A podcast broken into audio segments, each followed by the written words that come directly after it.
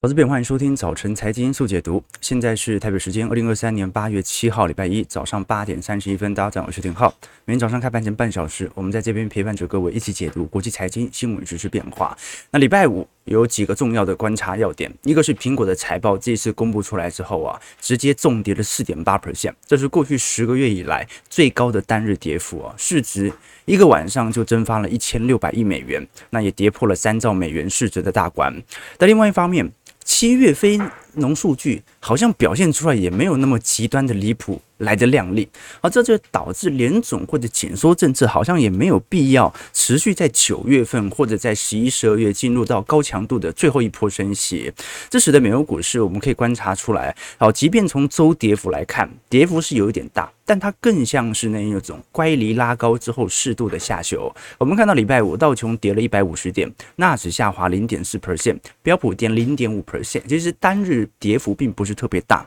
主要还是从周跌幅部分来。做观察，从周跌幅来做观察的话，标普百指数周跌幅是二点三 percent，道琼周跌幅一点一 percent，纳斯达克综合指数周跌幅有二点八 percent，但这个时候罗素两千指数反而跌幅就没有特别重了，因为过去涨幅比较低嘛。啊，跌幅是一点二四 percent 啊，真正全球市场啊受到明显卖压的主要是美元性卖压，什么意思呢？上周大家应该观察到了，台北股市的跌幅算偏重的，其实不止台股，不管是韩国股市啊、中国市场等等新兴市场的卖压都比较重啊。整体欧亚股市跌幅有三点一二 percent，新兴市场跌幅有三点三 percent，这来自于。在过去一周，十年期水平直利率的大幅上扬。那直利率上扬不代表美股一定会涨啊，但是代表美元肯定是比其他货币值钱的。那这导致大量系统单开始回流，台币在上礼拜也是进入到重贬格局。我们以今年年初以来的总报酬来做观察，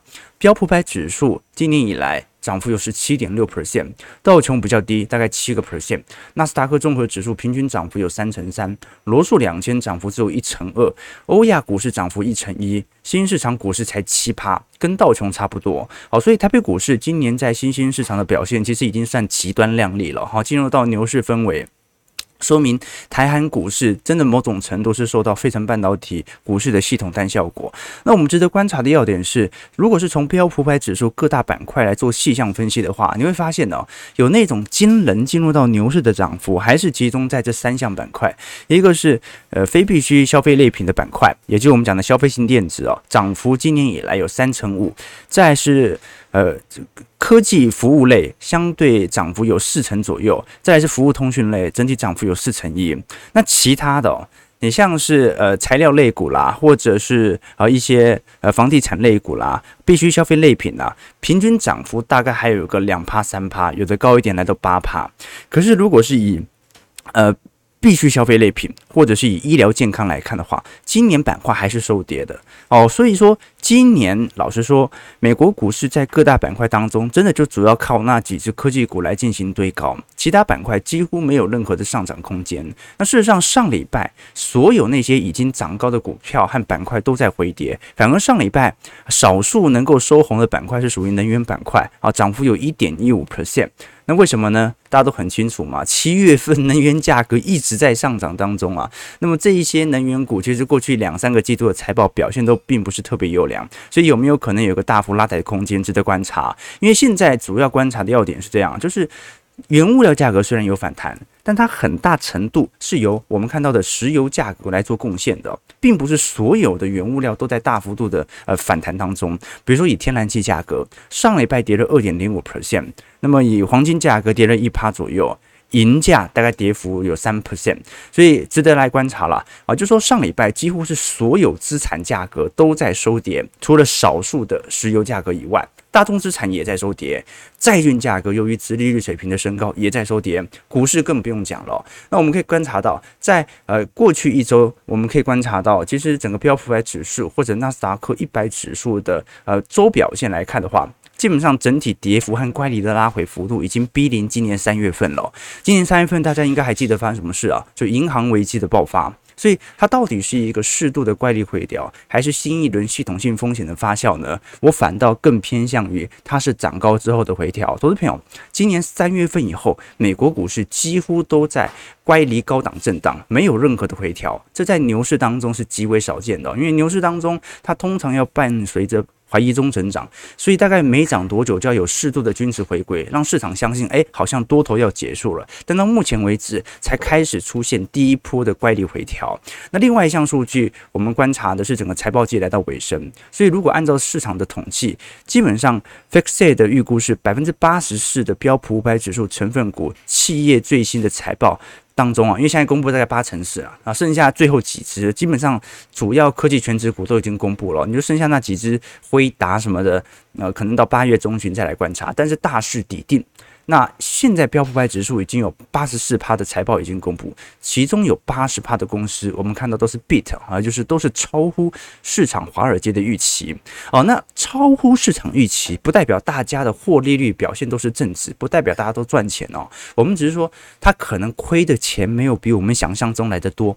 这个也算是超乎预期。事实上，如果是以今年来看，像是在医疗健康板块或者能源板块，整体在获利上的下行幅度仍然非常大哦，甚至能源板块在营收的下行幅度也是相对于去年整体衰退幅度来到三成左右哦，这个是蛮大的一个压力啊。但至少可以承认，美国股市整个标普百指数 EPS 的获利的拐点已经在二季度出现了，也就是今年获利最惨。就在二季度，三季度不可能比二季度差，不管是从年增率还是从季增率，因为各大公司给予的财报和财测已经印证了这件事情。我们可以观察到，在整个二零二三年 Q2 的标普五百指数的获利率大概在十一点二 percent，过往通常是急速收缩到五到六个 percent 以下才会进入到经济衰退。那现在预估十一点二应该就是本轮获利率的绝对低点就会出现。OK，那绝对低点出现，为什么这时候股市开始回调？呢？因为利多进出嘛，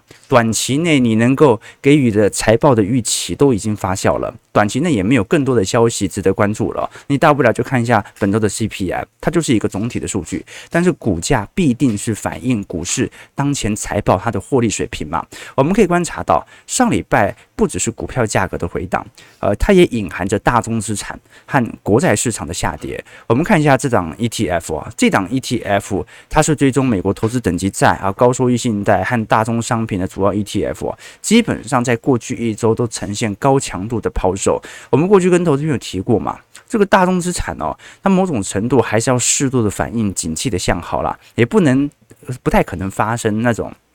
股市大涨，然后全球大宗资产统一下跌的情况，的确有时候会发生。股市上涨，但是能源价格走跌。可是我们都很清楚啊，现在的这些半导体商啊，这些电动车商啊，对于贵金属的用料程度是大幅提升的。那随着时间线往后推，电动车的需求本来就是市场的主流。对于铜价、对于贵金属、镍价等等相关的需求，应该是不断提升的。但最近这些大宗资产价格在短期内都受到显著的回档。那第一个。观察要点是有没有可能这一波的回档，它其实反映的并不是财报本身的变动，或者单一苹果股价的变动呢？有没有可能反映的是现在市场对于殖利率升高之后采取的新一波的锁利行为？也就是我们都很清楚，如果是以呃总体资产配置的角度而言，美国股市大部分指数都已经涨高非常多，所以它肯定会引起部分的机构商选择在这段时间把资金先稍微锁利。哎，你既然联总会又多升了一码嘛，那我就稍微锁利一下啊。把大量的资金锁在现在啊五点五趴左右的利率水平嘛，所以我们可以观察到上礼拜的确出现这样的事情呢。本来我们观察在整个六月份、七月份，其实 ICI 的货币基金市场的总资产已经没有持续的破高了。原因是因为当时大家把大量的资金开始从货币型市场当中重新移回到股票市场，但是在上个礼拜再度冲高，反而是银行的存款量是不断的下滑的。这说明大量的投资人觉得。五点五趴的利率水平真的很高，高到即便 AI 有很多上涨的空间，我现在还是宁愿先把利率给锁死。这种程度，某种就意含着市场上对于当前的行情还是有一点居高思维，大家还是有一点怕怕的哈。好，所以我们可以观察到了，这的确是有它的道理的。我们不管是从呃市场的中长期债券，还是短期短天期的国库券，拿来跟紫色界标普五百指数在今年以来的报酬来做对照，是的确有那种。非常极端的现象，就是今年债市表现其实不算特别差劲，今年已经开始有筑底的感觉了。但是股市涨太多，涨到一堆持有股票的人现在怕得要命，没有持有股票的人他也有点不太敢追啊。这市场上的这种恐慌情绪就开始有陆续发酵的感觉。当然啦，我个人始终认为，我们按照长周期来看哦，这个利率回调它是迟早的事情。目前联总会并不是不想降息。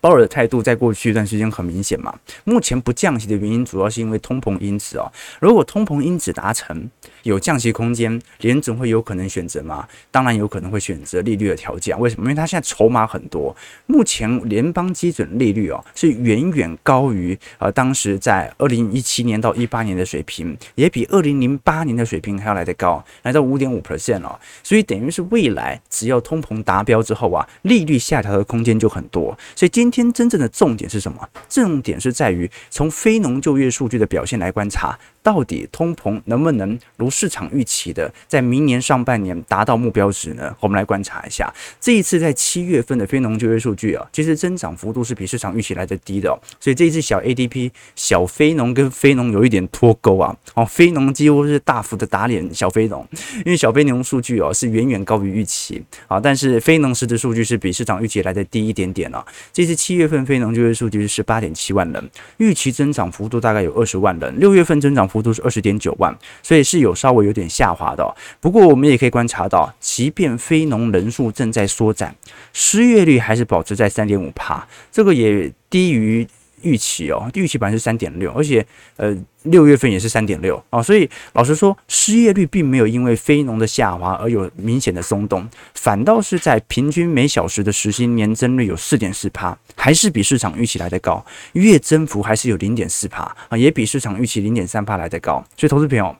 一直到七月份，你赚的钱还比六月份多了零点四 percent。好，这个是美国市场的现况啊，而且年增还有四点四帕。好，所以老实说。目前从薪资通膨的角度而言，僵固性仍然是极高无比的。我们具体来看一下细分项当中，到底是哪些就业岗位目前还在持续招募当中？那看得很明显啊，目前医疗保健业啊，虽然在总资产层面，表现的不佳，但是在上个月还是增加了六万三千个工作职位哦。那其他增加比较多的，你像什么社会援助类啦、金融活动啦、批发啦，大概都平均招募两万到一万八千人左右。反倒是过去我们一直认为增幅最快的是属于休闲酒店业哦，这一次仅仅增加了一万七千个，啊，这说明其实全球的旅游潮有开始有所放缓的趋势存在的。事实上，因为美国解封的时程比呃东亚市场来得更早，所以通常他们的旅游的高峰会提前能够见到，那我们基本上来观察的要点是，因为从目前全美各州的。呃，职位空缺数的开出来看哦，仍然是非常高的。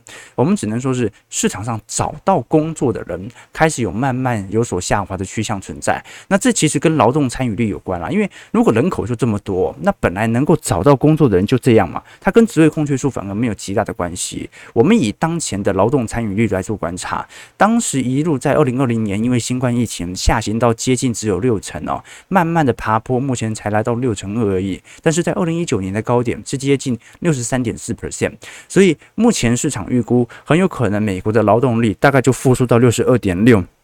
到六十三趴左右，应该就会停止。所以那那一波已经失去的人口应该是不会回来了。所以我们不能期待劳动力市场有多亮丽的复苏，使得工资水平有大幅下滑的空间存在。目前能工作的人基本上基本上都已经能够回去了。我们事实上可以观察这一波很明显并不是。青年人口，年轻人不愿意回去工作啊，不是美国年轻人都在躺平。如果是以二十五到五十四岁的劳动参与率哦，已经完全恢复到二零一九年以前的水平了，甚至比一九年水平来得高。十六到二十四岁哦。呃，虽然也没有说高多少，但是至少已经把大部分八成九成都已经给收复了。真正我们观察到的是五十五岁以上的劳动参与率哦，仍然远远低于二零一九年水平，而且在过去几个月，它的劳动参与率又有开始些微下降的趋势存在，所以是。真的太多人退休了，而且是太多人提前退休，导致劳动力这个稀缺的现象持续存在。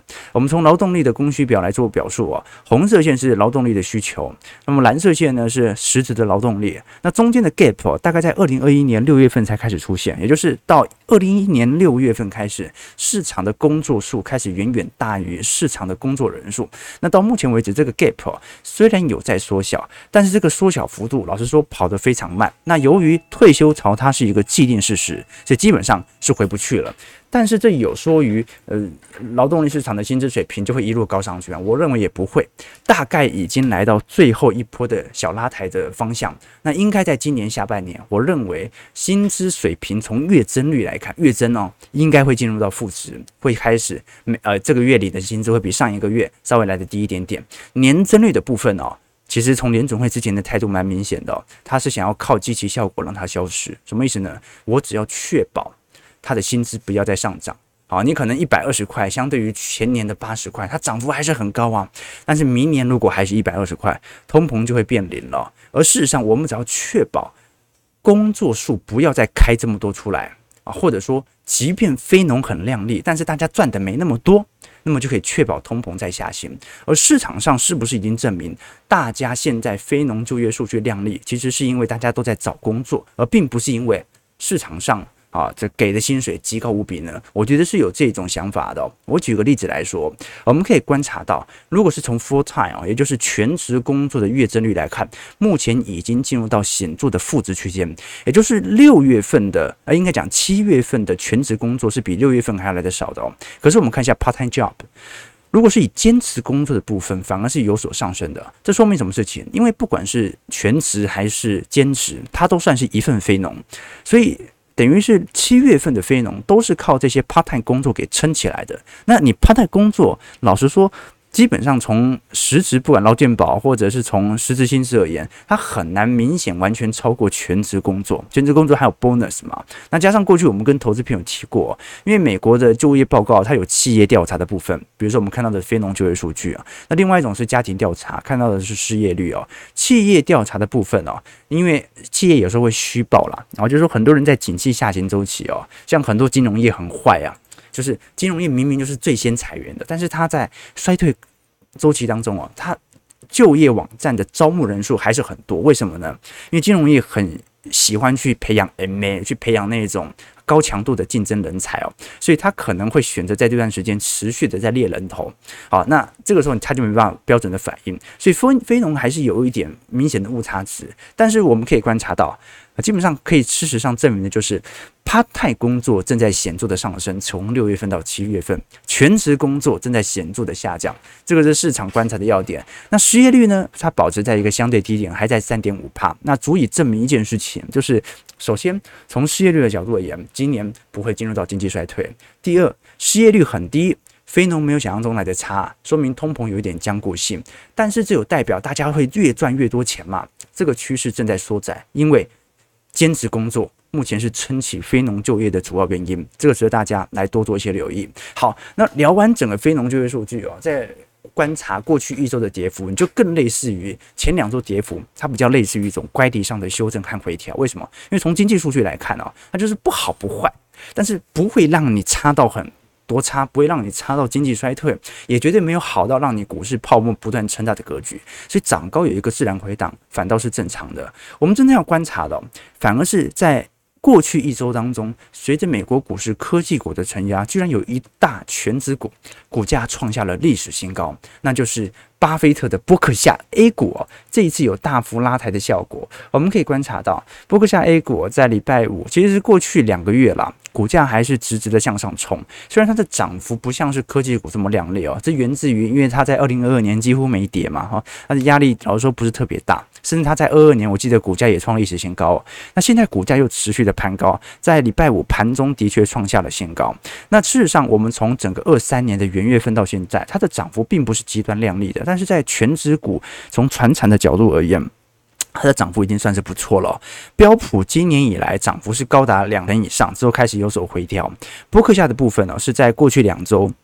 持续坚挺，涨幅大概在十五个 percent 左右。那值得观察的要点是，因为呃上半年巴菲特这一波在实质获利层面，因为他拥有最大的全值股还是以苹果居多嘛。上半年整体在资本获利额是来到四百七十六亿啊，应该讲以实现的营收大概是九百二十五亿哦。去年同期是七百六十二亿，那这很好理解啊，好，因为他持有的最大还是苹果嘛，等等相关全值股，所以他今年。二季度的表现，一季度的表现仍然比去年赚的非常多，这个是值得观察的要点。但是我们过去也跟投资朋友提到了，如果按照巴菲特的逻辑，巴菲特自己发明的指标叫巴菲特指数嘛，巴菲特指数呢是拿美国股市的总市值去除以 GDP 的比值，它是一个动量指标。为什么呢？因为 GDP 每年都会变嘛，所以它会很适时的反映当年经济的好坏。但是总市值是一个加权效果嘛，啊，这个今年的总市值跟明年的总市值它有一。定程度的连贯性，但今年的 GDP 跟明年就不一定有连贯性，那就看你当年能够赚多少钱了。那过去我们跟投资朋友提过，通常巴菲特指标来到百五十个 percent 以上啊，对于巴菲特来讲就已经有一点过度比值的升高了，因为你等于是要一点五年不吃不喝才能够吃得上这么高的股价啊。但是我们过去也跟投资朋友提过，就是通常呃以巴菲特指标的定义来观察。呃，这个增量指标的好处是，经济动能够强劲的话，它就可以把机器给拉低嘛。所以今年经济够好，巴菲特指标很有可能反而会向下啊。但是，一旦遇到非经济衰退期哦，因为分母大幅缩水，这个指标就会快速的向下。所以，几乎每一次景气衰退的时候，巴菲特都会进场，只是进场时间的多少而已。那现在的尴尬点就在这边了，因为我们过去跟投资朋友提过，如果是从巴菲特的实质现金水位来看，上行速度是非常之快的。呃，这个速度，老实说，从二零零八年以后就在快速上升，那这可以理解，因为零八年以后，呃，整体货币宽松的效果，大家的债券部位在放大，股票部位在放大，那现金部位放大也是可以理解的。那各位可以观察到，二零二零年，如果你向上对照，老实说，巴菲特当年几乎没有任何的超跌，为什么呢？我们回去看一下巴菲特指标，在二零二零年。爆发疫情的时候，它顶多就是刚刚均值回归到一百二十五 percent 左右而已哦。那基本上按照长期的趋势线呢，我们给它更多的标准差，就是假设全球的泡沫幅度越来越大，我给泡沫幅度进行建仓的比例和估值也放得越来越宽的时候，照来讲，你应该是来到灰色线，也就是大概在二零二零年的话，大概是在。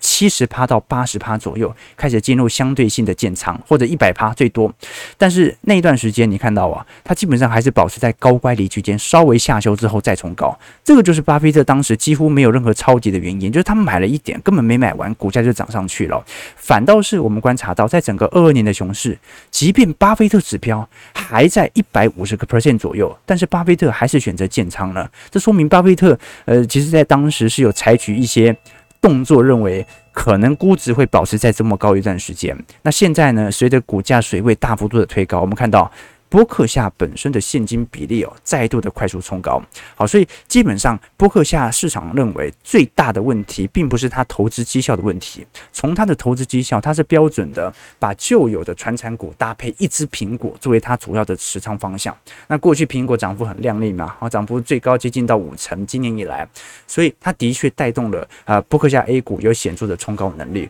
但现在对于波克夏来看，更大的问题是。如果就一路上去，这是一个多头氛围，那么按照它的现金水位来看，它的资产操作的效果来的就会更差。所以，我们往往以前呢，会有人会过度放大巴菲特的绩效，是因为通常我们衡量巴菲特的绩效哦，是用它的股价来算，看波克夏。涨多少来判断它今年的绩效多少，好像很好理解嘛。然后就说它是一间投资公司，它今年股价涨两成，那它大概今年投资这些相关公司的总获利啊，或者说呃总绩效大概也是跟着两成嘛。但是既然它是股价，第一就有炒作的成分存在，第二点呢、它这个股价到底有没有实质的反应？它的现金水位不断的冲高啊！你像很多的 ETF 基金经理人啊，现金水位是不能太高的。你现金水位太高，那你反而无法达到你的绩效要求。为什么呢？你一个百分之百投入一档股票涨二十趴的人，你的总绩效是二十趴嘛？但是如果你拿了只拿了一半，拿了五十块去投资的话，你的绩效就瞬间就变十趴了。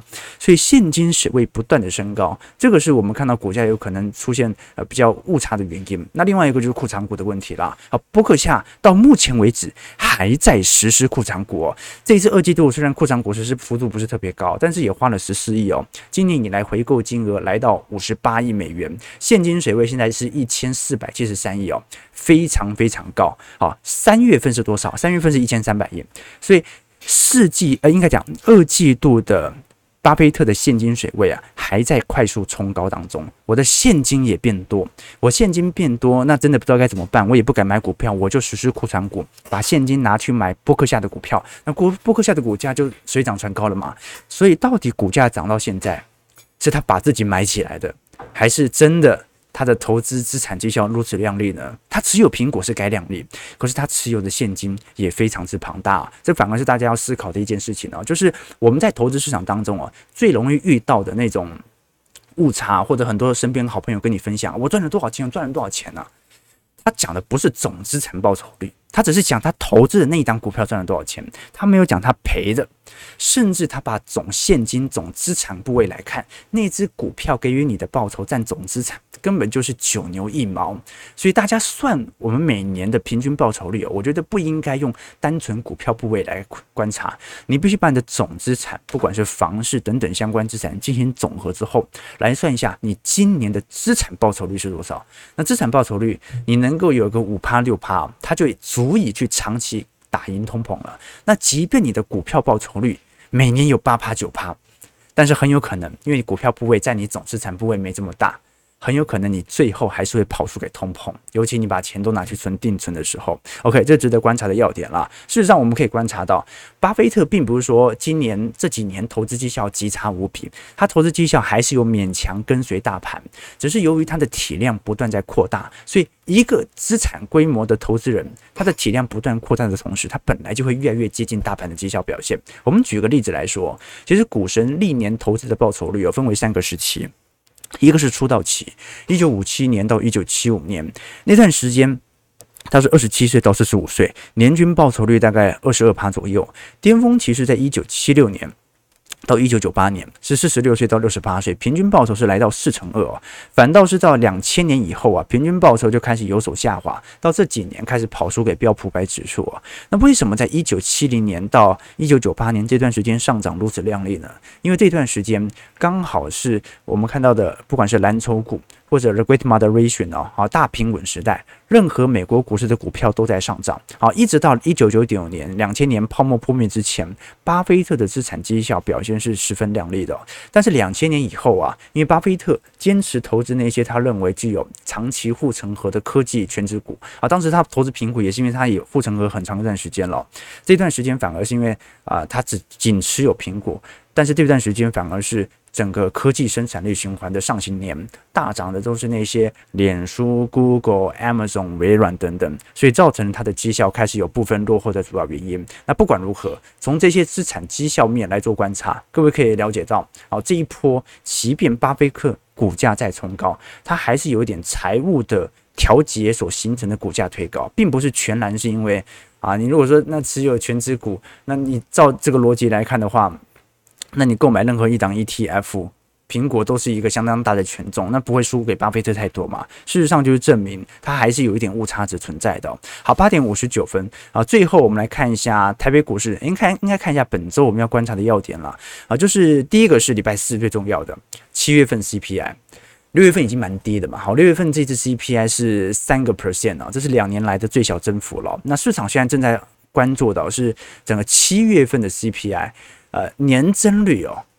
低于三趴或者保持三趴，那随便，反正都算蛮低的哦。真正观察的要点是月增率，因为六月份最吊诡的原因就在于六月份的年增率是三趴，它相对于那个过去几个月的七趴八趴已经低很多，可是月增率还有零点二趴，所以六月份的年增率相对于二零二二年六月份的年增率已经缩窄很多，但是六月份的月增率，六月份的物价是比五月份来的高的。好，那大家你觉得物价的感受程度，你会去跟去年比吗？不会，你就跟最近一个月是不是越来越贵来做比较，会比较显著的市场情绪的效果。所以七月份这次市场预估很有可能 CPI 月增率还是有零点二趴。如果每个月哦，你的年增率就保持在三趴也不变了，月增率一直在零点二趴，很快第四季通膨又要上完了。不过好在从就业市场的表示来看的话，应该不会在第四季有大幅上完，顶多就是将固性稍微高一点。那第二点就是本周会有很多的联总会官员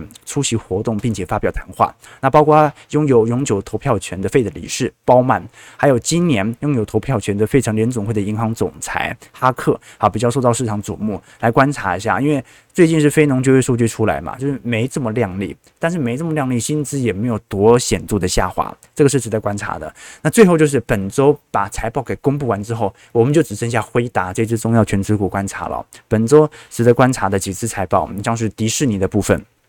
这次迪士尼我们都很清楚哦，其实在串流影音已经开始遇到相关瓶颈的迹象哦。啊，那其他像是 Rivian 或 Lucid，然后就是我们看到的新创电动车等等哦。那包括中概股层面啊，你像是阿里巴巴啊、理想汽车等等哦，都会陆续来进行公布哦。那最后是新兴市场的问题哦，新兴市场因为巴西已经优先进入到降息行列的，很多这些新兴市场的经济已经开始到明显的景气冲击，开始进行利率调降。那本周会有呃。墨西哥和印度还会陆续的公布相关的利率决策会议哦。那我们要观察一下新兴市场是否降息潮已经开始产生。好，最后聊一下台北股市，上周跌了四百四十九点，跌幅二点六 percent，这是去年十一月份中旬以来的最大单周跌幅哦。那当然了，主要还是那一支针对 AI 股的抛售。呃，我们事实上从外资的角度来看。卖也不是卖特别多嘛，上周卖了三百一十八亿，它顶多就造成台币有适度的跌幅，但是对于整体台北股市真的那种。筹码面的抛售啊，主要是自己人抛给自己人嘛。前一波我们观察到，其实台北股市在 AI 伺服器概念股已经有蛮明显的转手迹象了。当时就跟投资朋友分享啊，这是很明显的有主力交互给啊散户的迹象。那我们就来观察了，因为小台多空比在过去两周已经全面转多，好，这一波都是散户把它接起来的。那看一下这一波小台或者散户可以接盘接多久啊？不一定。嗯，马上结束哦，因为按照目前角度而言，题材可能会轮动，轮动到其他地方哦。只要外资没有大撤退，很有可能只是把 AI 伺服器的题材移交到其他题材，让散户持续的接盘。我们可以观察到，你看上礼拜除了伟创、伟影之外，英业达。嗯，周跌幅有十四点八 percent，川湖也跌了十三点二 percent 啊，广达跌了十二帕啊，秦城跌了十点六四 percent，所以观察得出来，上礼拜啊这些新一波的换手量可能已经引起新一波的套牢，所以你要让它持续的套下去哦，小台可能很快要转空了，那最好的方式就是用不同的题材，然后让。这些散户来进行不同程度的接货哦，这一点反而值得大家大家来多做一些留意。好，我们看台北股市表现，上涨是四点，全预估量能不大，三千亿左右而已哦，上涨至一万六千八八八。哦，啊一路发发发啊一一万六千八百八十八点。好，来观察一下了，因为其实美国股市有一个自然的乖离回调是很正常的，台北股市哦上周的回调幅度是比美国股市还要来得大，但是值得观察。啊，因为既然它有回调。那就代表着有乖离下去的机会存在。那不管怎么说，台北股市到目前为止，从经济程度而言，它始终是一个衰退进入到复苏格局。甚至你可以观察到，美国基本上没有进入到 GDP 衰退哦，台北股市是进入衰退的哦。台北股市去年四季度到今年一季度 GDP 是呈现负增长，那二季度还没公布 GDP，美国已经公布了嘛？美国是二点四 percent，美国完全没有衰退的问题。但台北股市因为受到的库存循环影响比较大，到底二季度的 GDP 表现多亮丽呢？值得来观察。没那么亮丽，那就必须要有一个均值回归，但是它不会改变本波的多头结构。我们只是看一下它的回调幅度会有多大而已。早上九点零四分，感谢各位今天参与。如果喜欢我们节目，就帮我们订阅、按赞、加分享。我们就明天早上八点半，早晨财经速解读再相见。祝各位投资朋友看盘顺利，操盘愉快。